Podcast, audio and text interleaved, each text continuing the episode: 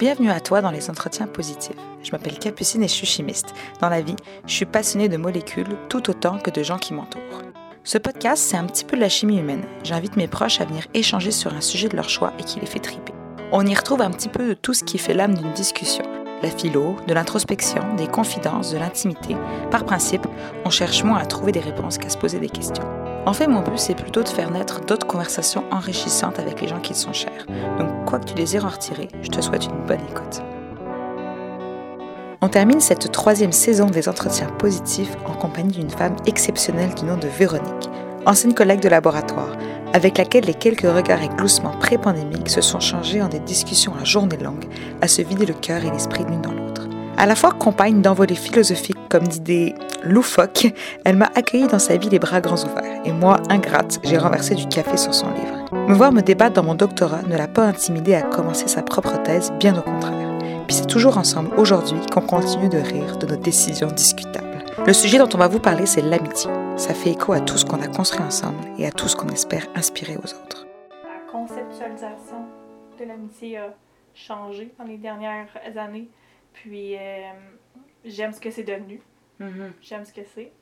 Parce que l'amitié est maintenant comme au centre euh, de ma vie.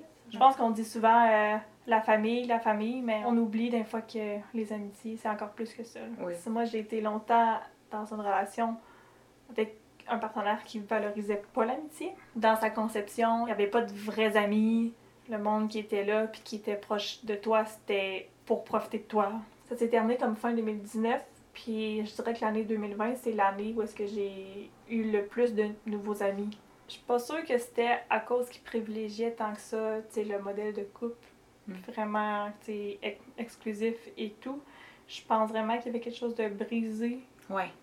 au niveau des amitiés. Parce que tu sais, tu peux être en couple puis avoir des Oui. amis puis Mais valoriser. Je trouve quand même qu'aujourd'hui, tu me diras si t'es d'accord ou pas, là, on va avoir un petit peu ce cliché des personnes qui, quand elles tombent en couple, Ouais, se vont coupent. s'isoler. Quand elles vont avoir envie, par exemple, de faire une activité, vont toujours demander d'abord à leur partenaire. Ça veut pas dire nécessairement euh, absolument plus parler à leurs amis, mais, mais pas être les relations dans lesquelles elles mettent le plus d'énergie. Ouais. Mais tu sais, je pense qu'aussi, c'est normal dans un couple, que tu passes plus de temps avec cette personne-là. C'est sûr qu'à la base, euh, c'est un peu le principe d'un couple, euh, ben, pour, pour moi.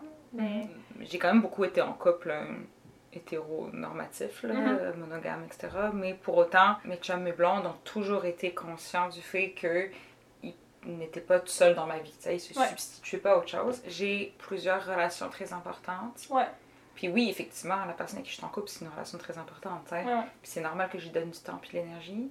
Mais il y a aussi d'autres relations dans ma vie, des personnes que je connais depuis plus longtemps, et des relations qui effectivement sont structurantes pour moi. Ouais. Toujours, là, depuis que je suis toute petite, euh, ça a toujours été important pour moi d'être entourée de personnes avec qui j'avais des relations uniques, dirigées envers cette personne-là. Par Mhm. exemple, ma relation avec euh, toi, c'est pas ma relation avec Margot, c'est Ouais. pas ma relation avec Marion, mais elles ont toutes les trois des valeurs très fortes. Euh, mes parents étaient pas des personnes qui étaient très connectées à leur famille. Ça fait qu'ils étaient beaucoup distanciés et ils passaient effectivement beaucoup de temps avec leurs amis à un point où moi, je me souviens, enfant, je ne savais pas vraiment qui était de ma famille puis qui Mhm. l'était pas.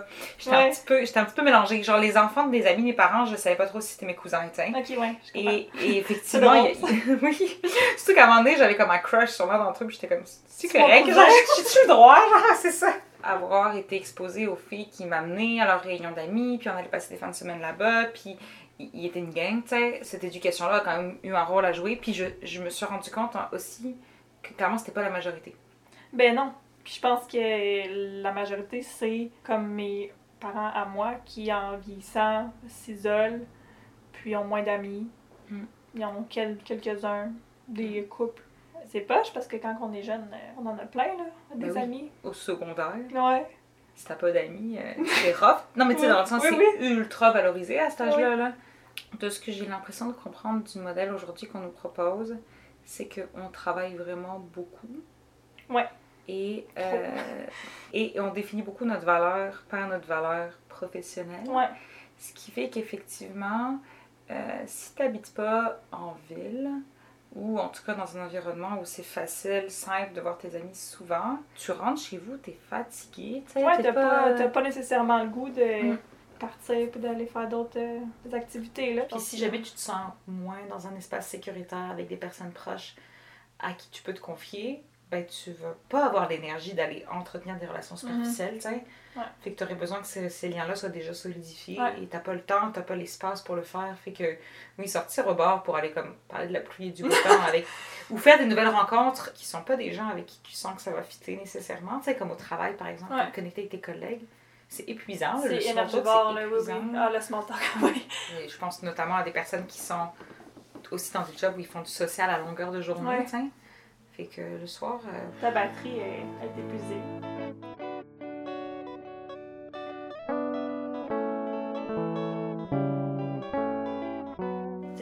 Imaginaire, les filles, ça va se chicaner. Je pense chez les gars, c'est plus valorisé. Il n'y a pas de problème, puis ça s'en va à la pêche, tu sais, c'est la gang de gars, Ouais, la camaraderie. Je pense que c'est ça qui a été mis de l'avant dans les films et tout, là, quand j'étais quand j'étais plus jeune, tandis que la fille, elle, elle cherchait son prince ouais. pendant que les gars avaient euh, du fun ensemble, tu sais. Dans mes souvenirs, t'étais au secondaire dans une école de filles. Ouais. Puis c'était le fun. Ah, moi j'avais des amis, j'avais des amis là, Ouais. à appelter. Ouais. Puis je veux dire, les gens avec qui je me tenais, je les connais depuis qu'on a 6 et 7 ans, tu sais, Mhm. puis on s'est tenus ensemble. On s'est pas tenus ensemble toujours la même gang, mais tous ces gens-là étaient dans mon entourage pendant tellement longtemps, puis tu les vois évoluer et tout. Il n'y avait pas de filtre, il n'y avait pas de... il y avait pas aussi l'aspect, je pense, de impressionner les, les petits gars, là, genre, ou de... Mhm. Tu sais, fait que c'était juste une grosse gang de filles. Les couples au secondaire, là, comme t'es. Oui, t'avais tes amis, mais tu passais aussi de l'énergie dans le fait de Ouais, ouais, rencontrer quelqu'un, puis c'était quand même valorisé. Je me Ouais. souviens d'être en couple, je sais pas si. euh, Ben, ça existait euh, tu sais, à l'extérieur de l'école, mais quand Mhm. tu étais à, à l'école, tu étais avec tes amis. Mhm. tu sais, tu- On a genre 12 mots différents pour décrire ton statut relationnel avec quelqu'un avec qui t'es en relation amoureuse, tu sais. Mhm. Ah, ma fréquentation, mon couple, mon partenaire, mon conjoint, mon whatever. Et pour décrire les amis, on a un mot, et c'est Ouais. ami. C'est un gros panier dans lequel on peut mettre tellement, tellement Ouais, de choses différentes. tellement de tu sais. gens, tellement de relations différentes que tu C'est rentres ça. là-dedans. Et il y a des gens, par exemple, pour qui le mot va être très, très, très élitiste, tu sais. Ouais, ben je pense que c'est un peu la vision que mon ex avait, ce Mhm. qu'il disait, que ça m'avait frappé, puis j'étais vraiment pas d'accord. C'était, moi, mes amis, ça va être des gens que je vais rencontrer à ma job, parce qu'ils vont avoir les mêmes valeurs que moi. Ok, ouais, c'est... c'est comme placer des très hautes attentes sur une relation qui, normalement, est le fun. Parce Ouais. qu'il n'y a pas d'attente. Mais c'est ça qui est le fun Oui, en parce amitié. qu'il y a pas de Il code, Il y a tellement d'attentes sur les relations amoureuses, Sur sur, les relations oui. familiales aussi, tu sais. Oui, tu peux être très proche d'une personne pendant une certaine phase de ta vie. Ouais. Ça peut être des phases, ça peut être des, des cycles, puis ça peut revenir comme avant, comme ça peut ne Mm. pas revenir, comme c'était avant. Je sais pas comment expliquer ça, mais parfois je pense que le fait qu'il n'y ait qu'un seul mot, malheureusement, ça, ça rend pas justice à, à la force de certaines relations. Je pense sincèrement qu'un lien, ça se solidifie avec le temps. Même si parfois tu rencontres euh, quelqu'un et puis t'as un coup de foudre amical, ben, pense que c'est ce qui nous est arrivé. Là. Quand on Oui. s'est rencontrés, on Un a. coup de foudre. Ben, on- clairement, Oui, là, oui, clairement. ouais. on s'est tellement bien entendu tellement vite, mais c'est clair que c'est le temps qui fait aussi qu'on cimente notre place dans la vie l'une de l'autre. Mais en même temps, est-ce que ça serait dommage de hiérarchiser? Parce que, tu sais, il y aurait... Il y aurait sûrement une sorte de Clairement. classement ou de hiérarchie d'amitié. Je suis d'accord. Moi, c'est ça que j'aime, c'est que je suis amie avec plein de gens, puis j'ai pas besoin de spécifier Mhm. que la relation est forte. On le sait, puis on le vit. On n'a pas besoin à chaque jour de se dire euh, Absolument. qu'on a une relation forte, puis que non, non, non.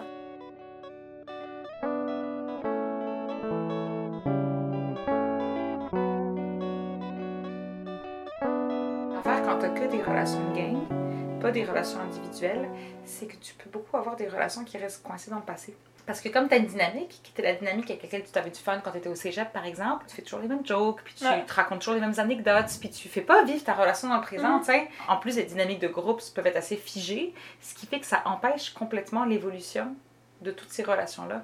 Dire, t'es encore ami avec ta gang, que t'étais en à secondaire 1, probablement que c'est une relation de surface aujourd'hui. là. Mhm. Je peux pas croire que dans toute la gang que tu as rencontrée en à secondaire 1, vous, vous avez toutes les mêmes euh, visions, toutes les mêmes buts, puis vous pensez de la même façon. Puis tu sais, oui, tu peux avoir des euh, amis qui sont pas nécessairement proches de euh, tes valeurs à toi, mais il faut que les valeurs fondamentales soient les mêmes. Là. Oui. tu peux avoir des divergences, puis c'est ça qui est, qui est le fun aussi, c'est que quand tu es ami, tu viens de plein de milieux Mm. différents, fait que tu sais, tu vas te construire, puis te...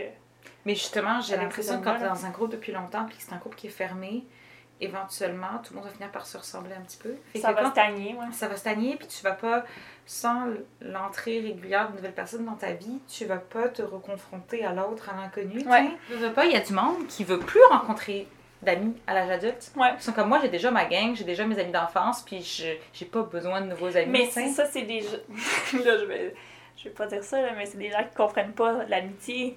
C'est Non, c'est ça. C'est une évolution. Et ça veut pas dire oublier les anciens amis, là, ça veut juste dire continuer d'ajouter des cartes à ta main, tu sais. Après ma rupture en 2019, une personne qui a drastiquement changé ma vie, c'est ma coloc, tu sais, qui est devenue une de mes meilleures amies aujourd'hui. Puis, tu sais, on s'est rencontrés, ben, on s'est rencontrés. J'ai trouvé la part sur euh, Kijiji, là, fait que c'était pas euh, une amie euh, au départ. C'est une coïncidence. Ouais, hein. c'est Ah ouais. une coïncidence. Puis finalement, ça s'est super bien passé. Puis je vais te dire, Juliane, aujourd'hui, est au cœur de ma vie. Là, je vis avec elle. Tu sais, c'est- elle a des influences sur, sur moi, que j'ai des, j'ai des influences sur elle. Puis veut, veut pas, c'est sûr que ça fait que on a grandi là-dedans. Puis que, les, puis que les deux, on est un peu rendus de là. Il y a des amitiés comme ça qui te changent. Puis je pense que c'est moins possible de le faire quand tu te tiens exclusivement en gang. Mhm, Il y en a des gens là, que c'est. Je vois que ma gang d'amis, puis que jamais ils ont fait de quoi seul à seul avec certains membres du groupe. tu sais. Ouais. Je pense que c'est des opportunités à manquer, mais là, c'est mon opinion. On a besoin d'avoir des personnes à qui se confier, on a besoin d'avoir des personnes à qui expliquer nos situations, mais plusieurs personnes. Tu peux pas juste faire ça avec une Mhm. ou deux personnes parce que sinon tu vas comme fatiguer la personne avec qui t'interagis. Puis tu vas toujours avoir le même point de vue. Tu vas finir par converger parce que t'es deux personnes que- Ouais. qui pensent un peu pareil parce que tu te tiens ensemble. Ouais. Fait que Mais c'est ce qui se passe souvent quand que Juliane et moi, on a des euh, conversations. Mm. On arrive tout le temps à un point qu'on dit la même chose, puis qu'on est comme, bon, ben, Mm. que je vais chercher d'autres opinions ailleurs, puis je parle avec d'autres gens. Mais... Comme nous, ça nous arrive avec Margot aussi. Parfois, on a une conversation, puis là, on est un peu comme, OK, on va aller chercher un petit peu chacun de notre côté d'autres informations, puis on s'en reparle, tu sais. Mhm. Contrairement à un couple où tu peux avoir cette attente un petit peu de la société, que la personne doit être tout pour toi. En amitié, tu ne l'as pas. Fait que tu as parfaitement conscience du fait que la personne ne doit pas te suffire, qu'elle va te donner ce qu'elle a, Ouais. puis que tu peux venir alimenter cette relation avec d'autres choses. Mais c'est ça aussi que tu dois chercher à les trouver euh, dans un couple. là. Absolument, tu as tout à fait raison. Puis en fait, pour une relation de couple, devrait avoir la flexibilité d'une relation d'amitié. Oui, oui, oui. Je pense que dans un couple, il y a une certaine euh, confiance de plus. ou- Tu trouves? Moi, je trouve que oui. Je trouve qu'il y a plus de relâchement, peut-être. Dans mes amitiés, j'aurais peur, par exemple, d'être un fardeau ou autre. tu sais. Ce que je trouve que j'ai pas dans un couple. Mais euh, ça me fait penser, puis tu me diras si tu es d'accord, mais je trouve que parfois, même en couple, on va faire moins attention. On va être un petit peu plus irrespectueux. Oui, oui, oui. Tu sais, le classique de comme un- avec euh, un ou une amie, tu vas faire attention aux mots que tu emploies, tu vas jamais mettre tout ton fardeau émotionnel sur quelqu'un, Ouais. tu vas être beaucoup plus à l'écoute de ses limites. Mais euh, en couple, tu sais, parfois tu vois des couples qui se chicanent, puis t'es comme, sincèrement, si c'était Ouais. une amie, tu te permettrais pas. Pas comme- très... Non, non, mais tu il y a des relations toxiques aussi, là. Ouais, puis il y a peu de communication sur qu'est-ce qu'on a besoin dans une relation d'amitié. Une personne va avoir besoin que tu les textes régulièrement, cette personne va avoir besoin que tu Ouais, les c'est vois vrai qu'il y a pas un ces... certain rythme. ce Ouais, il y a pas en de code. couple, tu. Ouais. En, Ouais. en- en couple, on va dire, faut que tu communiques, faut que tu dises c'est quoi tes, euh, Ouais. tes attentes. Mais on, Ou en famille, tu sais. En amitié, on se fait jamais dire ça. Ça a le merveilleux impact que c'est très chaotique c'est le fun. Mhm. Mais la contrepartie, c'est qu'effectivement, tu peux être blessé simplement parce que la personne ne communique pas comme toi. Ouais.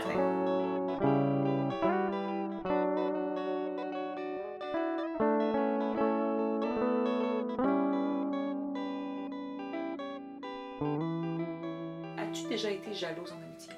Secondaire, tu sais, c'est des amitiés plus euh, typiques secondaire, là, gang. Puis bon, moi, j'étais euh, j'étais avec la gang de, de sport parce que je faisais du sport. tu sais, Mm. Puis il y avait la gang de art parce qu'il faisait de l'art. Je pense que ces relations-là sont basées premièrement sur des niveaux très très superficiels justement parce qu'on est mis dans des boîtes. Puis. Fait bon. que c'est déshumanisant un petit peu. Ouais, que- c'est déshumanisant un petit peu. Mais bon, c'est ça qui est ça.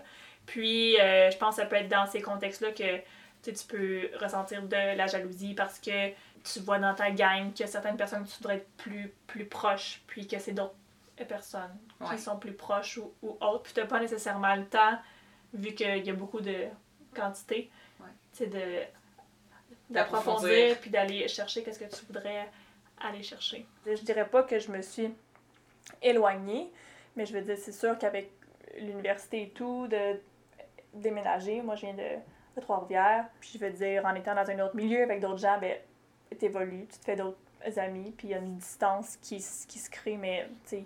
Au cégep, j'ai eu beaucoup euh, de relations passagères. Tu sais, tu restes là deux ans. Euh, je veux dire, j'ai connecté très très rapidement avec des, avec des gens, mais dès que le cégep c'est comme fini, ça n'a pas, Mm. ça a pas duré. Puis c'est ça qui est le fun aussi avec les amis, c'est que c'est des relations qui évoluent, qui changent, tu sais, puis toi tu peux évoluer là-dedans aussi, puis ça fait des fois qu'il y a des ruptures amicales et tout, parce que tu vois que ça fait juste plus, puis que c'est plus euh, propice. Puis moi, Mhm. je suis très très à l'aise avec le fait que mes amitiés changent. Il y a des gens qui sont de passage, puis c'est Ouais. correct. Il y en a d'autres qui sont là pour rester, puis il y en a qui sont de passage. Fondamentalement, ces gens-là, je, je suis encore amie avec eux autres. Mhm. Tu sais, si, on, si on se voit, on, on va être euh, amis parce qu'on a tellement vécu choses ensemble. Mais je dirais plus que c'est euh, c'est un cercle qui représente qui je suis aujourd'hui. Est-ce que tu as déjà vécu des amitiés toxiques? Moi, j'ai vécu ça au secondaire. Fait que c'était plus du niaisage. Ouais. on a maturé, puis c'est devenu correct. Puis aujourd'hui, cette personne-là, je veux dire, c'est mon ami, mais pas. Tu sais, ça serait dans une, une catégorie moindre, là, si on aurait à, Ouais, à hiérarchiser. à Ouais. hiérarchiser. hiérarchiser. Mm. Toi, t'en as vécu plus, je pense? Oui. Euh, je pense à une spécifiquement. C'est peut-être parce que je pense que plus on accorde d'importance à l'amitié et plus finalement on est à risque de se retrouver dans les mêmes situations qu'en couple. Parce Ouais. que les lignes, encore une fois, deviennent floues. Tu sais, quand quelqu'un devient très important pour toi, ben, tu vas lui donner beaucoup d'énergie. Et donc Ouais. finalement, les relations toxiques ont plus de chances d'arriver. Parce qu'il y a un certain relâchement. Encore une fois, c'est ça, ça. exactement. Le relâchement, finalement, n'est pas associé au couple, mais plutôt associé à la relation de proximité. Tu te rends vulnérable à quelqu'un. Ouais. Comme en amitié, il n'y a pas vraiment de code. Moi, je trouve qu'en amitié, il n'y a pas vraiment de rupture. C'est flou. C'est flou et euh, c'est plate. Parce que euh, moi, tant qu'on me dit pas c'est fini, euh, je pense pas que c'est fini une relation. Ouais, ouais, ouais. Fait que je me trouve dans une situation où euh, cette personne-là avait vraiment de la rancœur envers moi, malheureusement, mais moi, je le savais pas. Et pour moi, c'était encore une personne extrêmement importante, avec qui j'avais vécu des choses difficiles, donc je, je considérais qu'on était proches, mais dans sa tête, on- nous, on était plus proches, tu sais. Et euh, le jour où finalement elle m'a avoué cette situation, ça faisait un an qu'elle me détestait. genre Ouais. ça a été tellement dur. Et, et, ça a été pour moi un électrochoc, justement, de me rendre compte que l'amitié était trop importante pour moi pour que je puisse la donner à n'importe qui. Effectivement, le fait d'accueillir tout le monde puis d'être vraiment ouverte sur la rencontre, ça fait que euh, je peux être plus vulnérable aux relations qui dégénèrent. Contrairement aux gens méfiants pour qui il faut que tu passes une sorte de comme 12 étapes de... euh, en De, tout cas, de test. ouais. de push-up de redressement assis. Je pensais quand j'étais en euh, maternelle, je faisais faire des euh, courses aux gens pour savoir qui était mon ami. Puis t'étais quand même euh, Ah oui. comme hard to get. Oui, hard to get.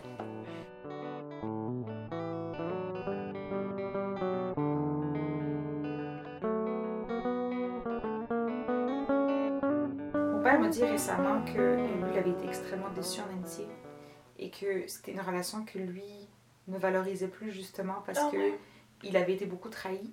Un peu comme quand tu dois faire un choix, c'est comme attendu que tu choisisses pas tes amis. Ouais, Et, euh, la famille avant.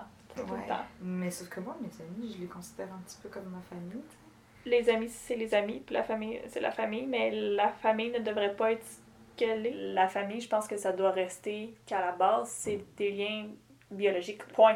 Tu sais, moi, je pense que je suis chanceuse parce que ma famille, je l'aurais probablement choisi. Puis, j'aime ça, passer du temps avec eux. Mais il y a beaucoup de gens que leur famille, euh, c'est pas du tout ce qu'ils auraient euh, Ouais. désiré. là. Noël, tu peux le fêter avec n'importe qui, là. Tes amis Oui. ou ta famille. Ça fait des années que je fête Noël avec mes amis, puis c'est le fun. puis je pense que justement, la famille, contrairement aux amis, comme c'est des gens que tu vas avoir dans ta vie toute ta vie, c'est comme le lien, comme il est défini par la naissance, il est pas vraiment requestionnable dans le sens où euh, En effet. t'as qu'une seule mère, t'as qu'un seul père, tu sais. Ça fait que parfois les gens abusent vraiment dans ces relations-là.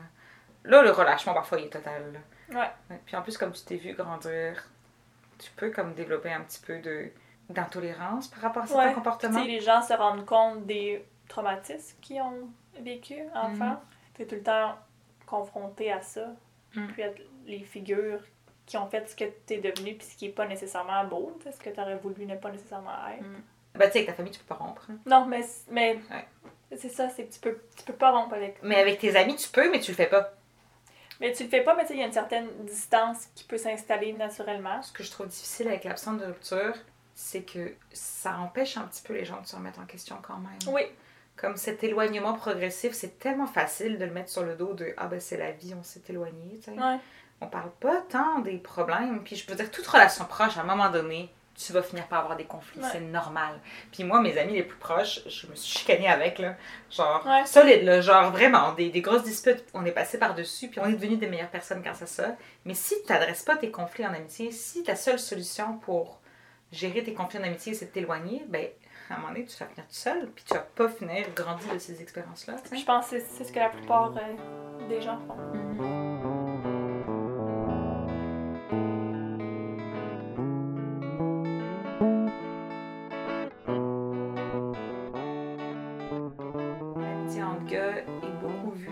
Quelque chose de pas très profond, moi je trouve.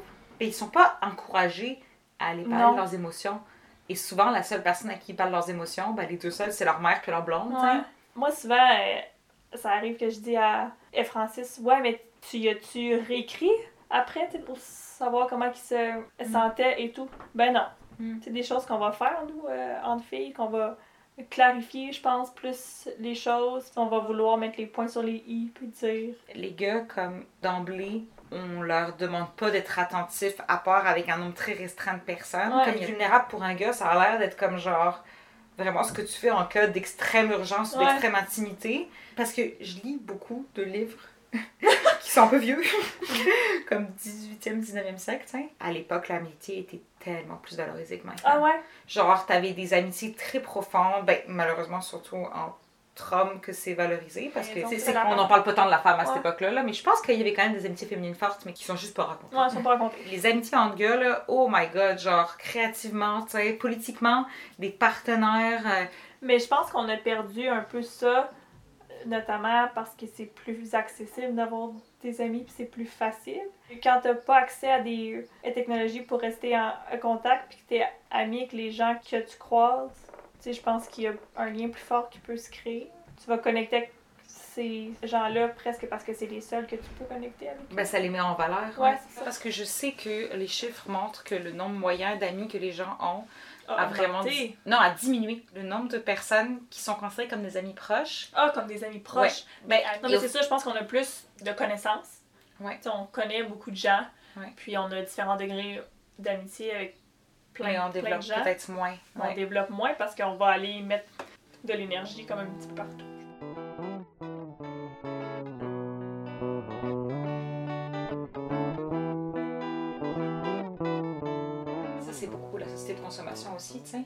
Qui a comme valorisé un modèle familial euh, pour qu'on achète une petite maison puis qu'on vive toutes séparées les uns des autres plutôt que vivre en communauté. Fait que clairement, le fait qu'on ait été isolés par le marketing, veut, veut pas, ça a fait qu'on a moins euh, développé des relations en dehors de notre bulle familiale, Ouais. Mais je pense que c'est pour ça que nos parents, Ouais. de façon générale, ont moins Ouais.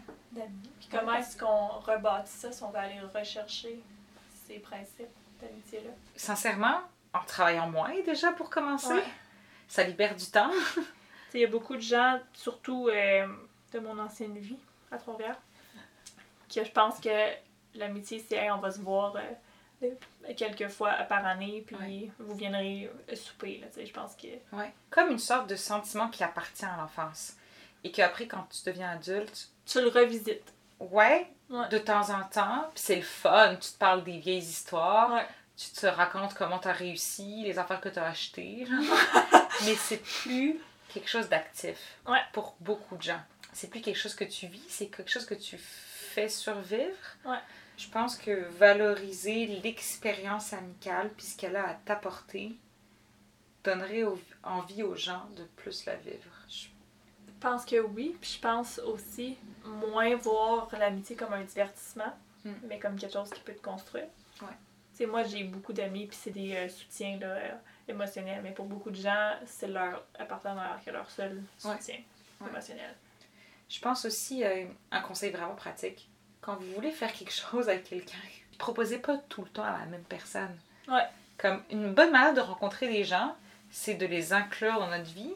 Donc ça veut dire inviter du monde à participer à des événements, puis pas tout le temps inviter les six mêmes personnes parce que c'est habituel, puis parce que c'est la gang, tu sais. On se rabat souvent dans nos vieilles euh, pantoufles, tu sais. Ouais, puis on trace des lignes, puis les lignes, elles, elles, elles, elles tracent creux, tu sais. Ouais. Plus on a le même comportement, puis plus c'est difficile d'en changer. Ouais. Puis, à l'université, on dirait les gens... Ben, je me suis pas investie, en fait, dans les relations que je voyais pas que dès le début pouvaient me structurer. Je vois ce que tu veux dire et je pense que, en fait, c'est ça qu'on apprend en vieillissant. Ouais. C'est pas à trier les gens, là. Des fois, une relation prometteuse, c'est juste quand tu sens que la personne va te valoriser ouais. au même niveau que tu vas la valoriser, tiens. Chose que secondaire, comme on est tout un petit peu. Bon, on sait pas mm. encore trop qui on est. Non on sait pas qui on est. On s'est pas vraiment choisi. Tu sais, quand tu rencontres du monde dans un programme, moi, j'ai souvent, très souvent, d'abord été amie avec une première gang et après, j'ai changé au cours de l'année vers du monde qui me ressemblait plus, avec qui je me sentais mieux. Puis c'est vraiment un schéma que j'ai répété beaucoup dans ma vie, tiens. Ou alors, pas passer trop d'énergie à essayer de connecter avec quelqu'un, peut-être dont effectivement les idées, les valeurs et de façon générale l'approche de la vie est trop éloignée de la tienne. Mm -hmm. ben, tu peux pas mettre ton énergie partout. Là, tu peux pas connecter profondément non plus avec un nombre infini de personnes. T'sais. Je pense qu'on ne dit pas assez à nos amis qui sont importants. T'es importante, Kip. Ah, toi aussi Mais c'est toi qui es importante. C'est pas la place que tu occupes dans ma vie. Ouais, ouais, C'est genre, je te valorise en tant que Véronique, puis je connais tes qualités, puis je connais tes défauts, puis je les aime toutes. C'est pas la place que tu occupes, c'est la personne que t'es. Ouais. Ouais. ouais. ouais. on revient toujours à ça. Ah, c'est beau! Je t'aime! Merci tellement Véronique pour ces moments de confidence et de partage toujours aussi humains et brillants avec toi. Pour celles et ceux qui me connaissent, vous avez eu le mémo. À moins d'un retournement du sort, parce que c'est difficile de prédire ce que le futur nous réserve, il s'agit du dernier épisode de la saison, mais également du podcast. Euh, j'ai toujours été assez pourrie pour dire bye, comme beaucoup d'entre nous. Euh, j'ai de la misère à accepter que les choses se terminent. Fait que j'apprends ça, être une fille qui move depuis euh, plusieurs années maintenant. Je voulais vous remercier du fond du cœur pour m'avoir suivi pendant deux ans, puis pour m'avoir donné votre feedback et vos encouragements qui m'ont en fait à travers le projet. Euh, je vous en promets d'autres, des projets futurs différents, mais qui, je l'espère, sauront vous intéresser. Puis je souhaite que vous ayez suffisamment apprécié celui-là pour y revenir encore dans plusieurs mois, peut-être même plusieurs années.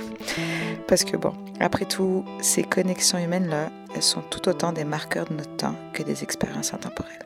À bientôt.